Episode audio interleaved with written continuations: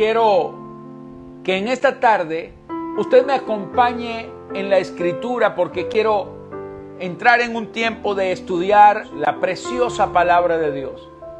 Quiero compartir un tema que he denominado ¿De quién temeré? ¿De quién temeré?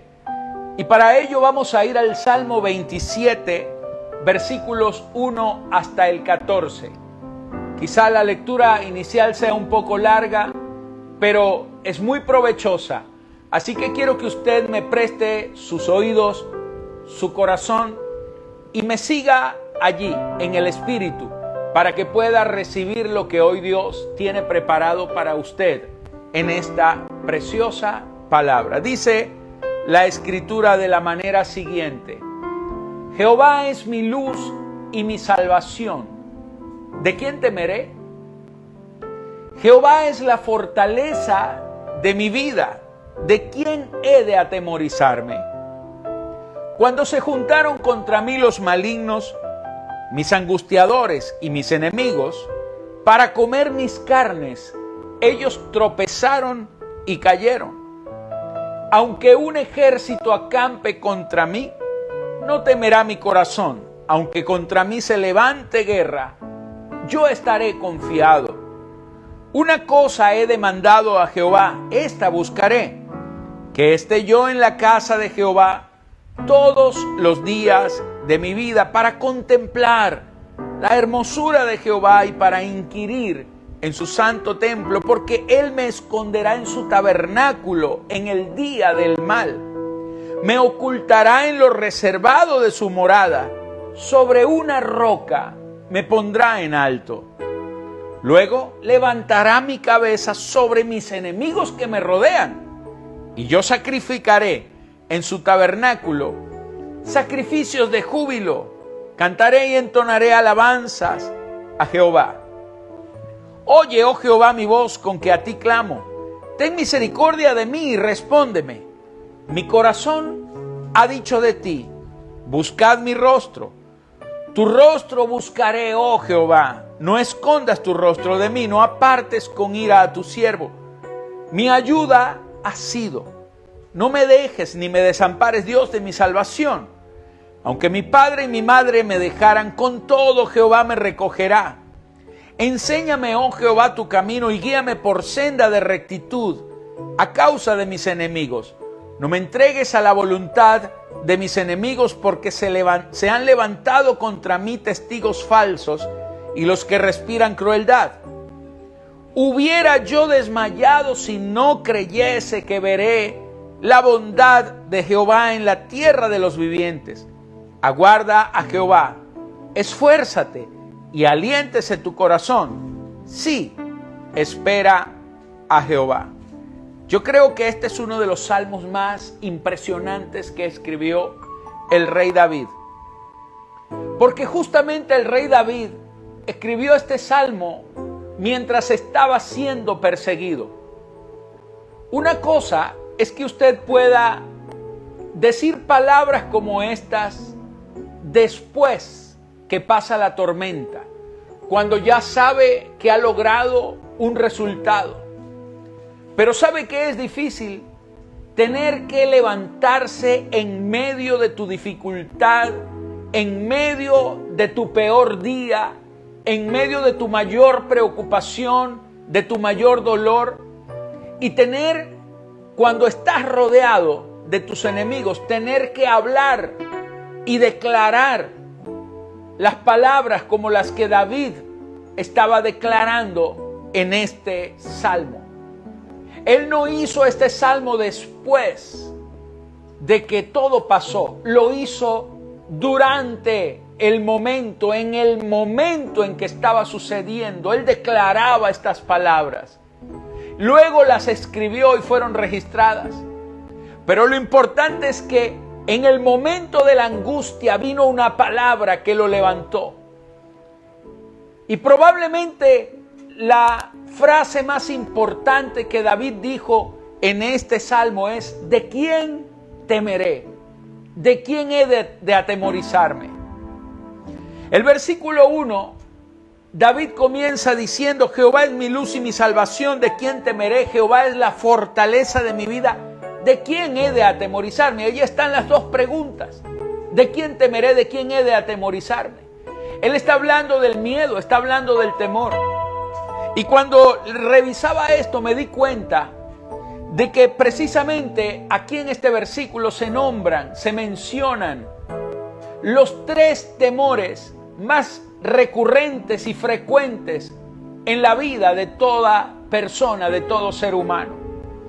Porque tres de los temores más frecuentes en el hombre son, el primero de ellos, el temor a la oscuridad.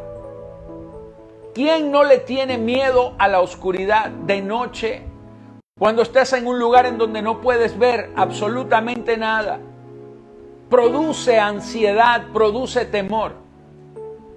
Pero no solamente eso, sino el temor a la inseguridad.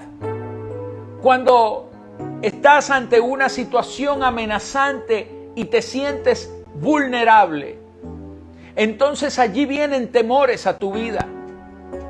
Pero luego están los temores a la debilidad. El temor a la oscuridad es, viene a la persona por no saber hacia dónde te vas a dirigir.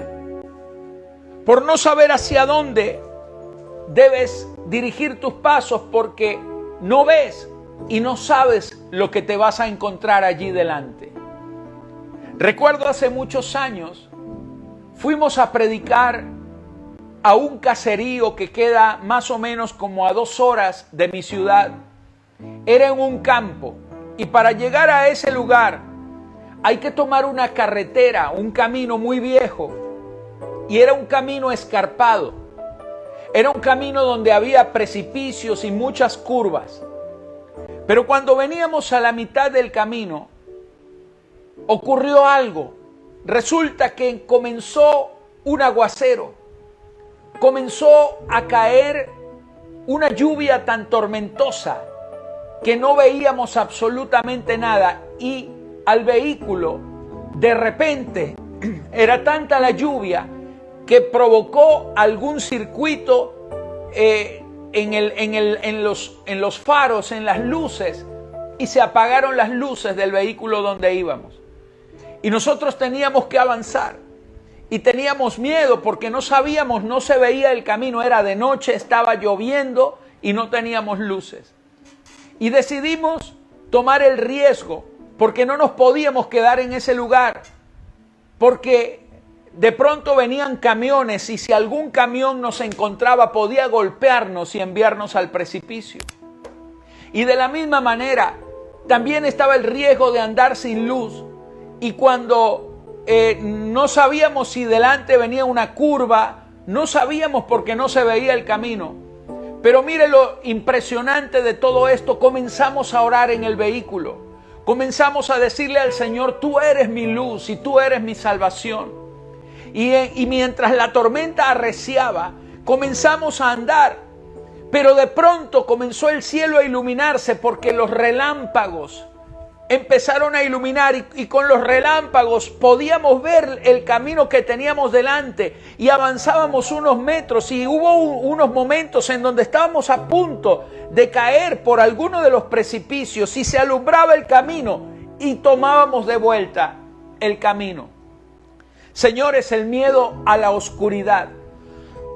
Perdón, el rey David decía, Jehová es mi luz pero Él también es mi salvación, porque cuando no solamente estás atacado por la, las tinieblas que vienen momentáneamente a tu vida, sino que a veces viene la inseguridad.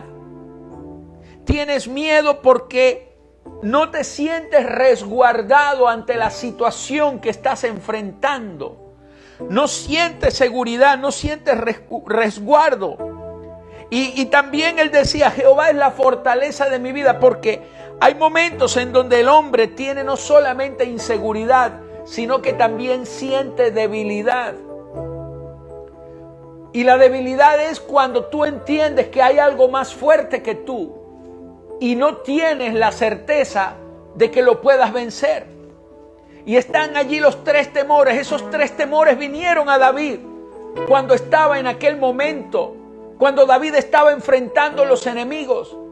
Había oscuridad, había tinieblas, había también inseguridad, pero también había debilidad en él. Pero de pronto, en medio de aquel lugar, viene la palabra de Dios a su espíritu.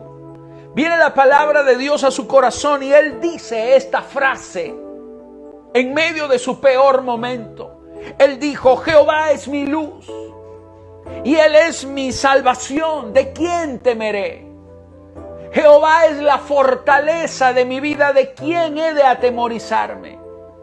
Como diciendo, ni los miedos más fundamentales que le puedan ocurrir a un ser humano son posibles cuando estamos en el Señor.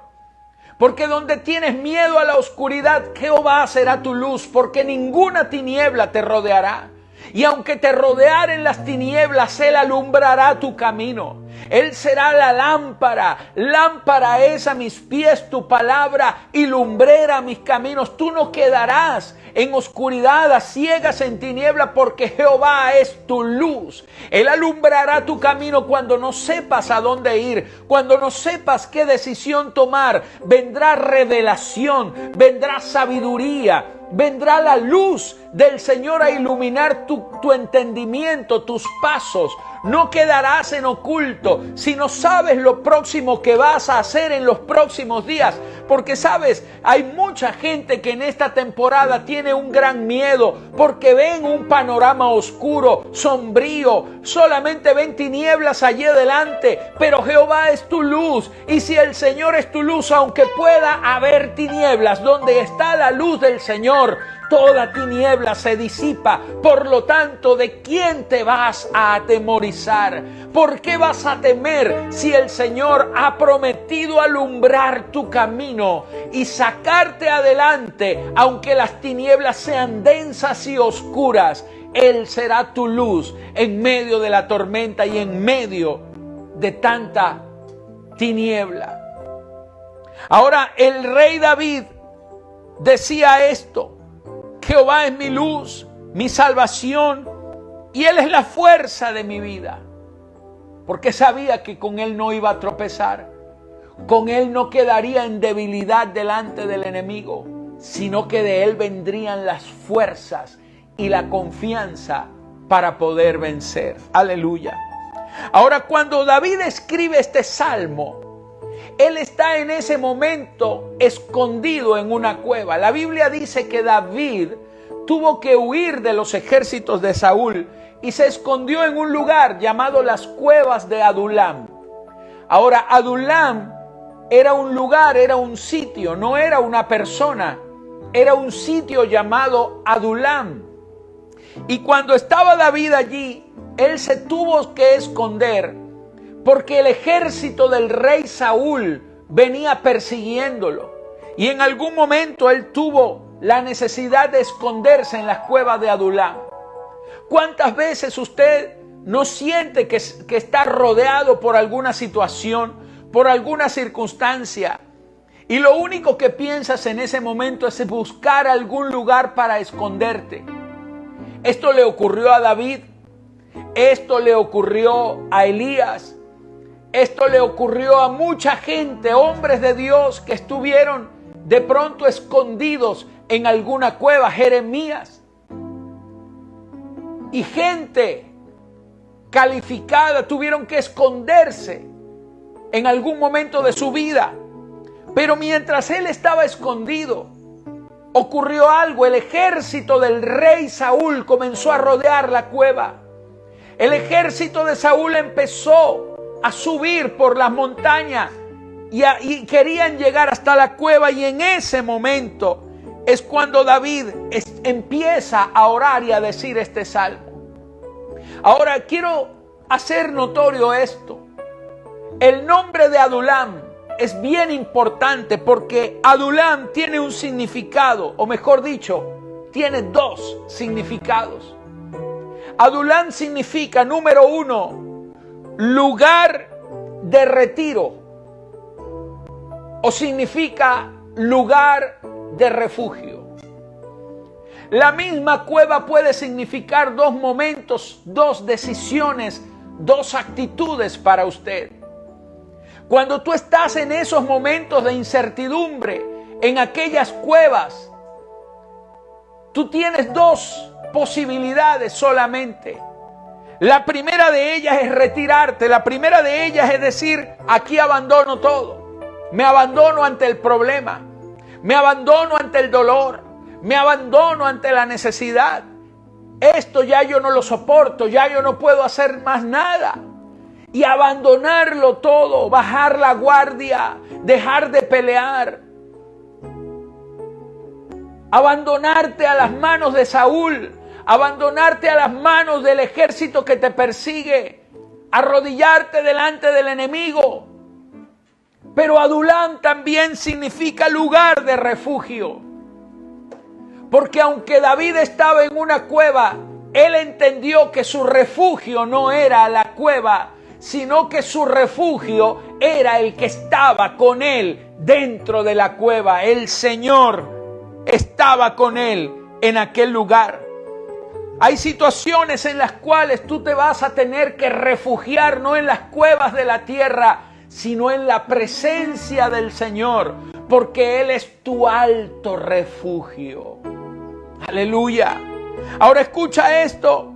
La Biblia dice, por ejemplo, que Elías, cuando estaba escondido en aquella cueva, dice el primer libro de Reyes 19:3, que Dios se le aparece y le hace una pregunta. Dios le dice, Elías, ¿qué haces aquí? Escucha la pregunta de Dios, le dice, ¿qué haces aquí, Elías? Dios no le preguntó, Elías, ¿qué haces allá?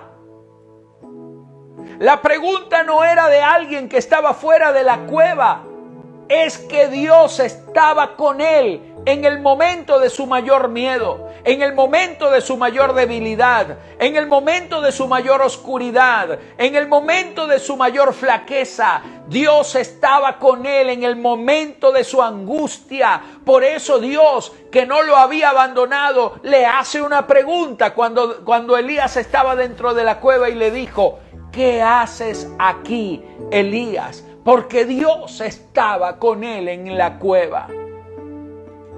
Cuando tú estás en los momentos de debilidad, Él no te abandona. Él no te suelta. Dios no te va a soltar. Él te va a acompañar hasta en los momentos de mayor dolor. Él estará allí contigo. Y quizás para poder trabajar, para poder obrar y para poder tratar con tu vida, Dios te tendrá que sacar de la cueva. Pero la primera pregunta Dios se la hizo dentro de la cueva. Y después le, dijo, sal de allí Elías. Y Elías, señores, empezó a escuchar, escuchó terremotos, escuchó vientos, escuchó granizo, hasta que escuchó un silbo apacible, dice la palabra de Dios. A veces Dios en medio de las tormentas se convierte en un silbo apacible para tu vida.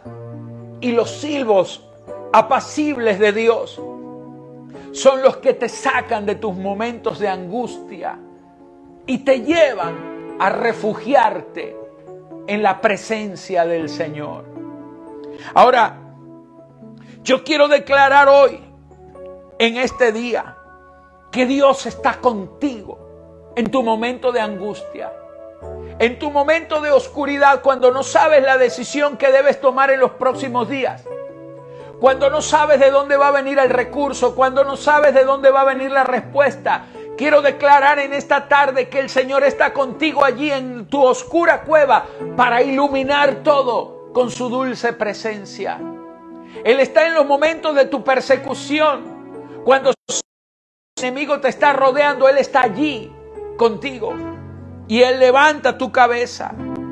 La Biblia dice que cuando David estaba en aquella cueva, él no quiso abandonarse en las manos del enemigo. Mira lo que dice el versículo 2. Cuando se juntaron contra mí los malignos, mis angustiadores y mis enemigos, para comer mis carnes, porque Saúl venía tras él para matarlo. Saúl venía tras él para matarlo. Y él estaba escondido en la cueva, pero él allí en la cueva dijo, Jehová es mi luz, Él es mi salvación. ¿De quién temeré? ¿De quién temeré? Vamos, diga conmigo, ¿de quién temeré? Si Él es mi luz, si el Señor es mi salvación, ¿de quién temeré? Y si Él es la fortaleza de mi vida, ¿de quién he de atemorizarme? Y cuando David empezó a declarar estas palabras, algo ocurrió. Dice aquí, cuando ellos vinieron para comer mis carnes, tropezaron y cayeron. Quiero decirle que esto es literal. Hay un salmo que dice que el Señor, él dice la escritura, no dará tu pie al resbaladero, ni se dormirá el que te guarda. He aquí, no se adormecerá, ni dormirá el que guarda a Israel. No dará tu pie al resbaladero. El resbaladero era la parte posterior de la montaña. Cuando venían subiendo, señores, pisaron el resbaladero, tropezaron y cayeron y desistieron de subir a la cueva. Pero Dios no dará tu pie al resbaladero, pero tus enemigos tropezarán y caerán, y todo el que se levanta contra ti tropezará y caerá, mas a ti no llegará, te dice el Señor, aleluya. El versículo 3, David empezó a declarar, mientras los enemigos venían tras él, él empezó a declarar esto. Imagínate, viene el, el, ejército de Saúl rodeándolo rodeándolo, buscándolo en qué cueva estaba, buscando en qué lugar estaba. Ellos no sabían dónde él estaba, él estaba escondido. No sabían, se imaginaban que estaba allí, estaban indagando, husmeando, entrando por cada lugar, entrando en cada grieta, en cada, en cada endija de las piedras, buscando a ver dónde se podía esconder David. Pero escucha lo que dice la Biblia que David cuando él sentía que los enemigos estaban cerca, comenzó a declarar esta palabra. Y él decía, aunque un ejército acampe contra mí, había un ejército literalmente acampando contra él, pero él decía, aunque un ejército acampe contra mí, no temerá mi corazón, aunque contra mí se levante guerra, yo estaré confiado. Esto a mí me impresionó. Porque la confianza de David no estaba puesta en sus propias fuerzas. En él había debilidad. En él había inseguridad. En él había la oscuridad de no saber qué hacer. Pero Jehová era su luz, su salvación y su fortaleza. Y él dijo, ¿de quién temeré? Y empezó a declarar, aunque un ejército aunque un ejército acampe contra mí, no voy a tener miedo. No temerá mi corazón. Y aunque se levante una guerra contra mí, voy a estar confiado. ¿Sabes por qué? Porque el mismo Dios que te libró de los enemigos al principio, también lo hará al final. El mismo Dios que te libra de tus enemigos en la cueva, también lo hará fuera de la cueva. El que te libró antes de la cueva te librará dentro de la cueva. El que te libró de tus primeros problemas te librará de los últimos. Porque Dios va de gloria en gloria. Porque el que comenzó la buena obra en ti es fiel en perfeccionarla, en terminarla hasta el día de Cristo Jesús. ¿Sabes que tienes que aprender a predicarte a ti mismo? A profetizarte a ti mismo, a hablarte a ti mismo. Hay momentos en donde nadie va a llegar con una palabra. Hay momentos en donde ningún amigo te va a llamar para darte consuelo. Hay momentos en los que ninguna persona te va a llamar a darte sabiduría o a decirte lo que tienes que hacer. Hay momentos en los cuales todas las personas se desconectan de tu vida porque tú tienes solamente que estar confiado en el Señor. Y en esos momentos cuando nadie te habla, cuando nadie te busca, cuando nadie te llama, cuando no recibes ni un mensaje, no recibes ni un email, no recibes ni una comunicación y nadie es capaz de decirte lo que debes hacer, Es en ese momento cuando tú tienes que empezar a profetizarte a ti mismo. Cuando nadie te da palabra, dátela tú mismo. Porque tú también tienes al Espíritu Santo y dentro de ti está el Espíritu profético de Dios. Escucha, David empezó a profetizarse para él mismo. Él decía, aunque un ejército acampe contra mí, no temerá mi corazón.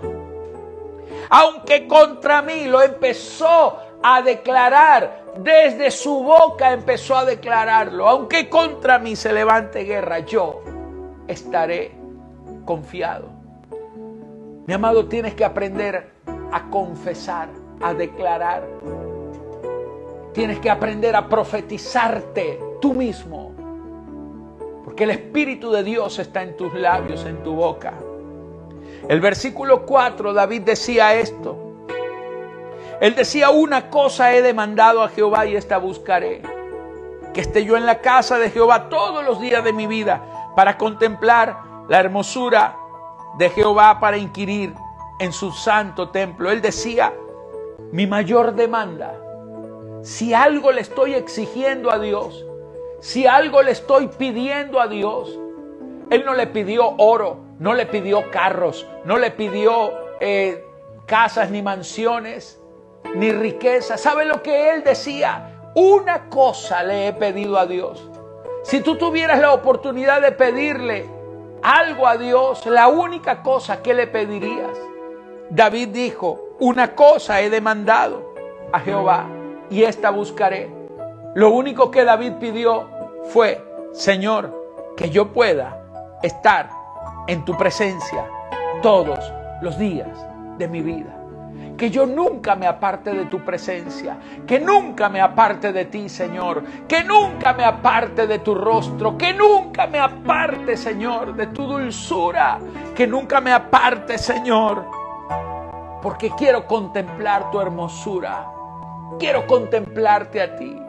Mi amado, el rey David sabía que él era un hombre mortal pero imagínate la demanda. Él hace una demanda a Dios. Una cosa he demandado. ¿Cómo puede un mortal demandarle algo a Dios? Pero hay demandas a las que Dios no se va a negar.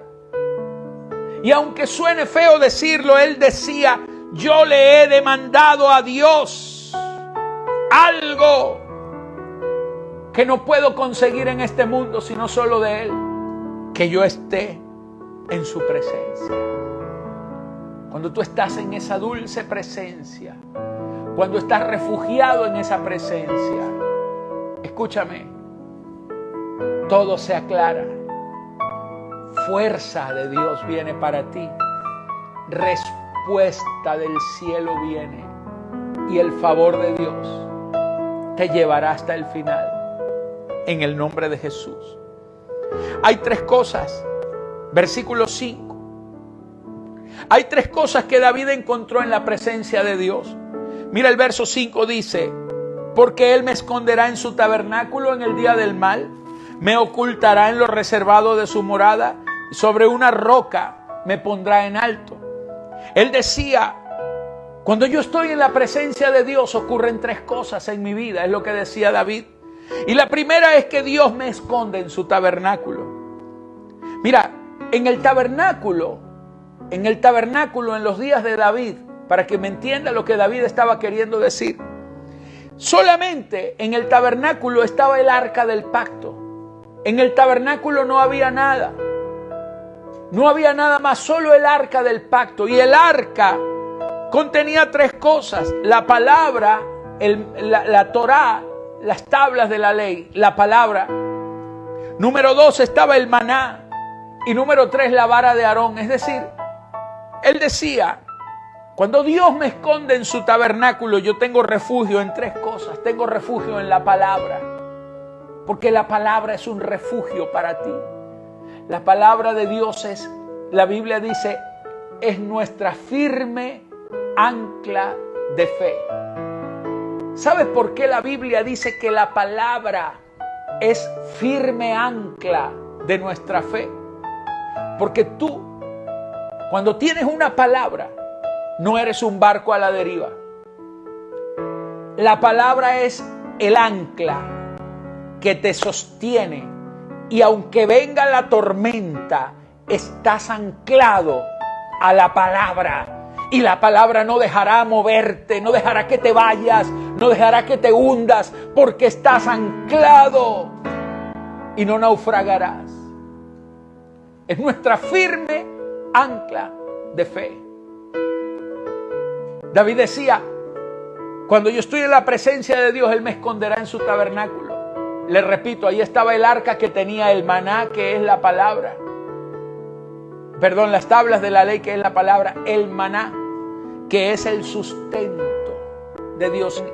En la presencia de Dios eres sostenido, eres provisto, eres sustentado. Y estaba la vara de Aarón, que significa autoridad. Cuando tú estás en el tabernáculo de Dios, autoridad de Dios viene sobre ti. Pero él decía que encontró tres cosas. Número uno, dice, él me esconderá en su tabernáculo en el día del mal. Pero luego decía, me ocultará en lo reservado de su morada. Serás ocultado. Esto me gustó mucho. Me gustó mucho porque cuando tú estás en la presencia de Dios, estás oculto del mal, pero expuesto ante la gracia y el favor de Dios. Cuando tú estás fuera de la presencia, estás oculto de Dios y expuesto al mal. Pero cuando estás en la presencia, estás oculto del mal y estás expuesto a la gracia de Dios. Esto significa, mi amado, que si te refugias en Cristo, las tinieblas nunca podrán hallarte. Porque no hay tinieblas que pueda más que la luz. Y lo tercero, él decía, sobre una roca me pondrá en alto, porque cuando, cuando tú estás refugiado en el Señor, nunca estarás en el valle, te pondrá en lo alto de la roca que es. En el versículo 13 dice David, hubiera yo desmayado si no creyese que veré la bondad de Jehová en la tierra de los vivientes. Hay cosas que te hacen desmayar.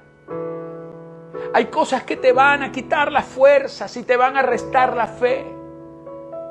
Pero David decía, hubiera yo desmayado si no creyese que veré la bondad de Jehová. Es decir, cuando tú crees que vas a ver la bondad de Jehová aquí, en la tierra de los vivientes, no en el más allá, aquí. Cuando tú crees que tú ves la bondad de Jehová aquí, entonces no desmayarás.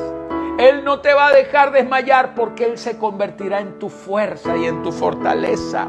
Todo desmayo desaparece. Por eso quiero terminar dándote tres claves que van a ser de bendición para tu vida. El versículo 14 nos dice los tres secretos. Hay tres claves para tu victoria en medio de la prueba. El rey David decía, aguarda Jehová, esfuérzate y aliéntese tu corazón. Sí, espera a Jehová. Lo primero que él decía era, aguarda a Jehová. O sea, espera, espera el milagro. Aguárdalo a él, o sea, espera que él va a actuar. No desmayes, Él va a actuar. Espera el milagro. No te sientas en este momento cansado. Vuelve a levantar las manos. No te sientas decepcionado. Sigue creyendo. Aguarda a Jehová. No dejes el milagro a la puerta, el milagro está a la puerta, un poquito más. Y el que ha de venir vendrá, dice la escritura, un poquito más, espera un poco más, porque verás el milagro. Aguarda Jehová, sí, dice la escritura, aguarda Jehová, espéralo a Él. Él va a hacerlo. Él lo hará espéralo. Luego decía, esfuérzate. Y tú me dirás, pero ¿cómo me puedo esforzar si no tengo fuerzas? Pero es que usted no se va a esforzar en las fuerzas suyas. Pablo le decía a Timoteo, hijo mío, esfuérzate en la gracia porque la gracia viene gratuitamente, la gracia viene como regalo de Dios. Cuando tú no tienes fuerzas, la gracia de Dios te sostiene. Solo su gracia te puede sostener. Solo tu gracia me sostiene. Aleluya. Y él decía, alienta tu corazón. Aliéntese tu corazón, sí, y sigue esperando. Sigue esperando porque solo su gracia, solo su gracia es la que te sostiene. Aleluya. Que no tengo que temer. Te amo, Cristo. es suficiente. Te amo, Y Cristo. venceré. Vamos, levanta tus manos y dile, Solo su gracia. Solo tu gracia, Señor, me ha sostenido. dile, Solo tu gracia me ha sostenido. Aleluya. Y aún en mi debilidad, tu poder tu poder se, se hace más fuerte. Y tu gracia es el poder que me sostiene. Tu gracia es el poder que me sostiene. Vamos, dile una vez más. Solo tu gracia. Solo tu gracia me ha me ha sostenido. sostenido. Vamos, levanta tus manos.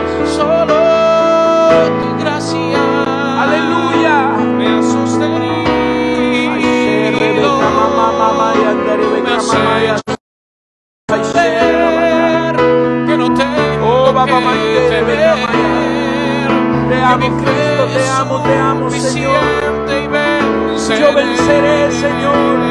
Estamos rendidos delante de ti. Gracia Estamos rendidos ante tu presencia. Ante el soberano y único Dios. Ante el único que nos puede sostener. Ante el único que nos puede sustentar.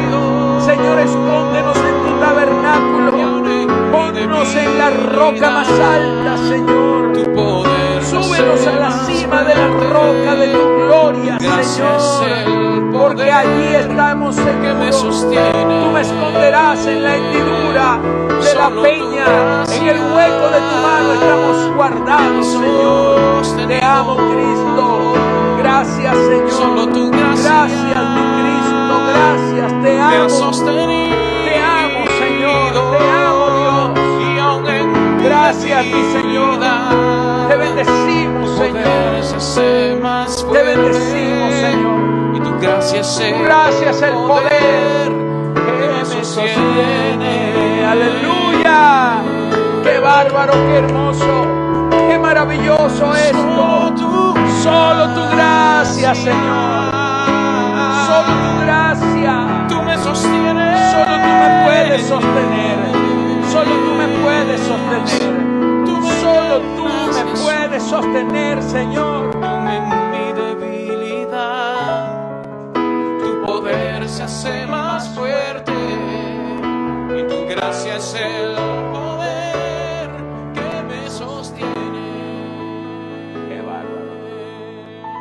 Levanta tus manos a los cielos allí. Y aférrate de la gracia.